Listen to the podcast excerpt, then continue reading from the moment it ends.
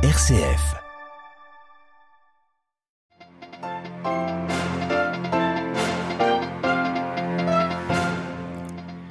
Les 27 réunis à Tirana en Albanie avec les six États des Balkans occidentaux, l'UE veut relancer le partenariat avec cette région et contrecarrer l'influence de la Russie et de la Chine.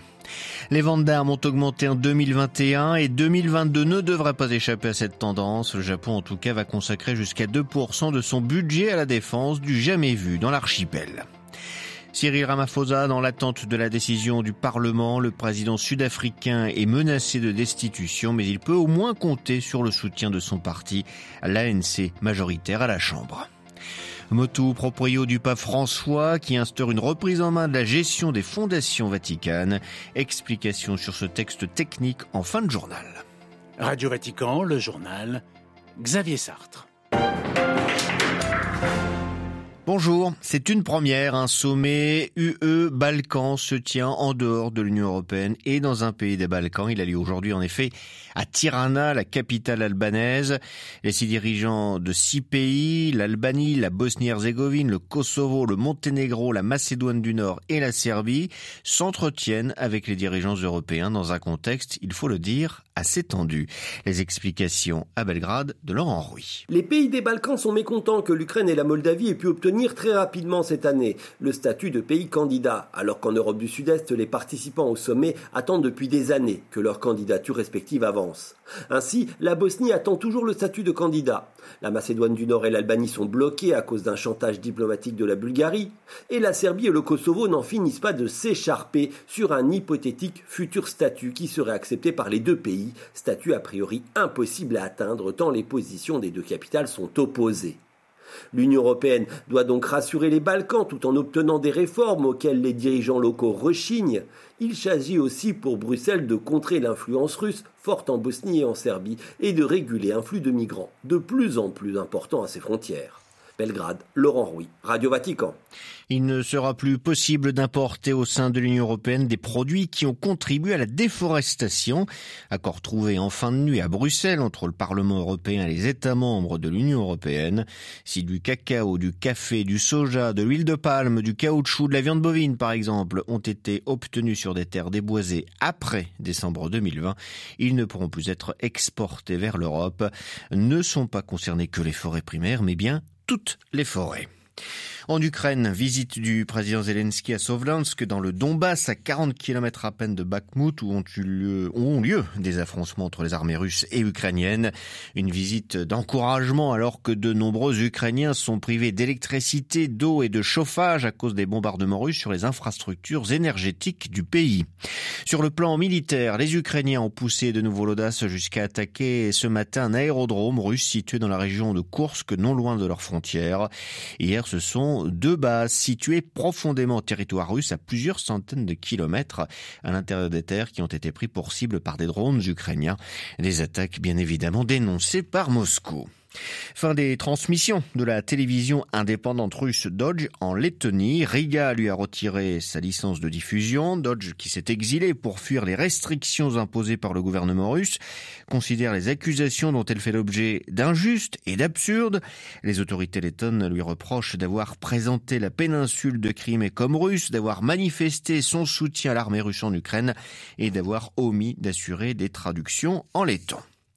Guerre en Ukraine, tensions en mer de Chine méridionale ou dans la péninsule coréenne. Le contexte mondial incite les États à dépenser plus pour assurer leur défense et ils n'ont pas attendu cette année pour investir. Selon le dernier rapport du CIPRI, l'Institut international de recherche sur la paix de Stockholm, les ventes d'armes et de services au secteur militaire ont augmenté en 2021 pour atteindre 562 milliards d'euros, soit 1,9% de plus par rapport à 2020. Et le Japon, qui officiellement n'a pas elle n'échappe pas à cette tendance qui ne fait que se confirmer cette année encore. À Tokyo, les précisions de Philippe Mesmer.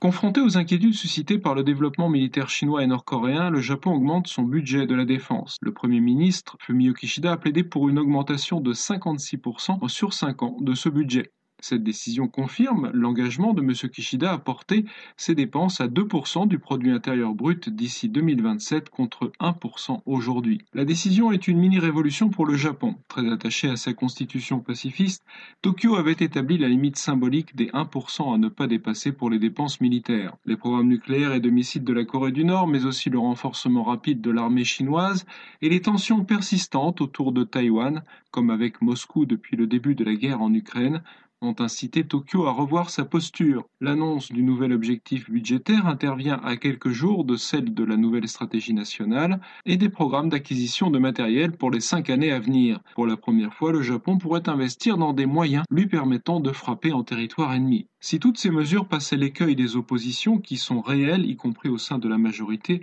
elles constitueraient un autre bouleversement des principes suivis par l'archipel depuis la fin de la Deuxième Guerre mondiale, qui campait sur une stricte position défensive. À Tokyo, Philippe Mesmer pour Radio Vatican.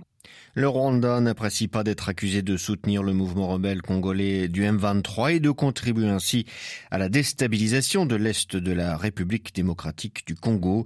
Le ministre rwandais des Affaires étrangères accuse la communauté internationale en effet d'exacerber la crise au Kivu en faisant ainsi.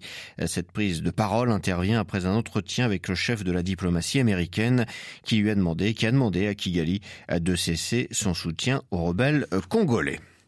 Cyril Ramaphosa peut se présenter aujourd'hui serein devant le Parlement. Le président sud-africain bénéficie en effet du soutien plein et entier de son parti, l'ANC. Les députés doivent toutefois se réunir aujourd'hui pour décider ou non d'entamer un processus de destitution. L'intégrité du chef de l'État est mise en cause par un rapport parlementaire qui estime qu'il a dissimulé à la police un cambriolage à son domicile pour des motifs peu avouables. À Johannesburg, les explications de Gabriel Porometo. Contre-attaque de Cyril Ramaphosa dans l'affaire qui secoue l'Afrique du Sud depuis la semaine dernière.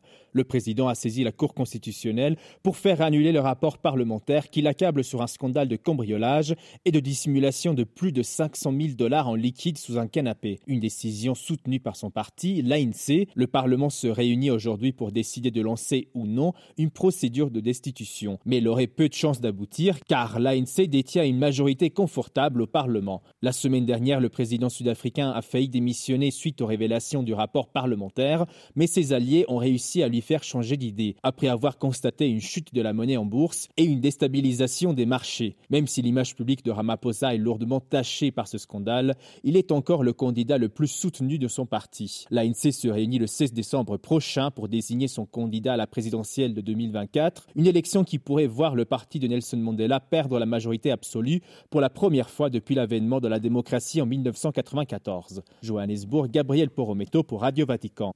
Changement vu au Vatican, les fondations vaticanes sont désormais soumises au contrôle des organes économiques de la curie, une décision établie par le pape François aujourd'hui avec un motu proprio.